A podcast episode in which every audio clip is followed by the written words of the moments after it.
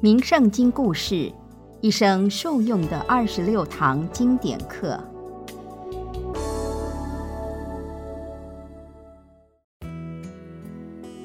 各位听众平安，名圣经是关圣帝君留给世人的珍贵经典，教导我们如何修养良善品德。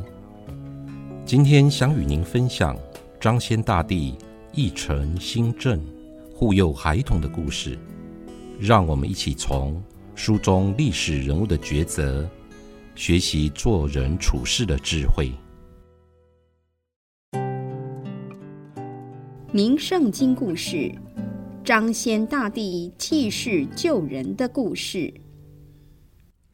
在民众的印象中，掌管送子、庇佑儿童与帮助妇女生育的神明。以女神居多，在《明圣经》中记载了一位随侍在关圣帝君身旁，掌管送子与守护孩童平安、吉祥如父的男神张先大帝。张先大帝，四川眉山人，成道前巧遇一位老者，这位老者面有异象。双眼各有两个铜人，手中还握有一张竹弓、三颗铁弹。张先感觉非常神奇，便忍不住上前与老人闲谈。老人说起竹弓与铁弹的来历不凡，是非常珍贵的法宝，在瘟疫流行时。能发挥驱除疫病的作用。张先听完非常欢喜，心想：长久以来，一直盼望能有机会学习度世救人之法，帮助众生离苦得乐的心愿，这下终于可以实现了。老人细细观察张先，发现他正直。善良，不求名利，还怀有一颗救世的慈心，足堪继承法宝，便欣然授予。后来两人又再次相遇，老人更传授了其他济世助人之法。之后的数十年，张先往来各地，以公旦法宝。救度世人，由于非常灵验，名声逐渐传开，民众敬之如神，尊称张仙。张仙得道成仙后，仍悯念苍生，经常巡游人间，帮助世人，更特别保佑孩童的平安。如宋朝时。仁宗皇帝有次在睡梦中见到张先前来示警，因为天狗星作祟的缘故，才会不得子嗣，一定要多施行爱民的仁政，张先就会以公旦为他驱逐天狗，保护孩童。仁宗醒来后，便马上派人。画了张先的宝像，悬挂于宫中敬拜。此后，民间也渐渐开始供奉张先的画像。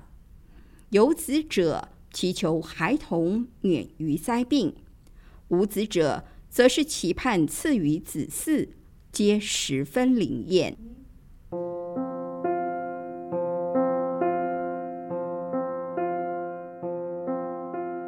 明圣经》中记载，张先大帝除了送子、护佑孩童身心健康外，也会保佑孕妇生产顺利，并检点约束青少年的行为，免得他们纵欲贪色，伤及身体，造成日后断绝子嗣的缺憾。张先大帝心地善良，悲悯众生。故能得逢其缘，获得四同仙翁传授法宝。在升天为神后，亦持续济世救人，守护挽救了许多家庭的健全和幸福。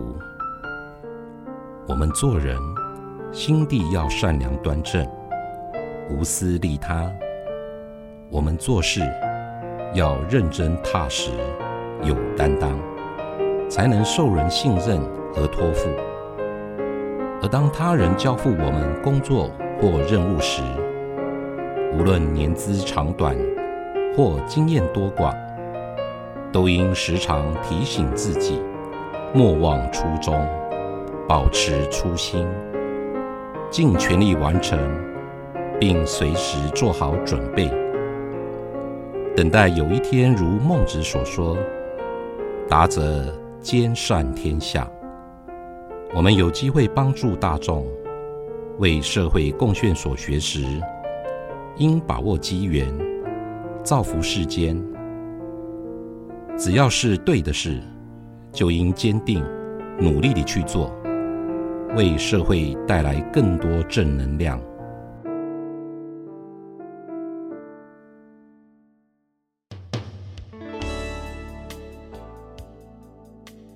名圣经故事蕴含跨时代的正向力量，能帮助我们放下烦恼，净化身心，开创圆满的人生。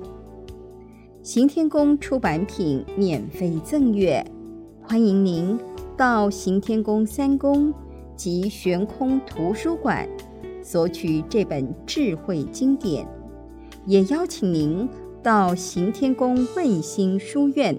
脸书专业按赞，掌握最新有声书讯息。行天宫愿人人读好书，说好话，行好事，做好人。祝福您事事平安。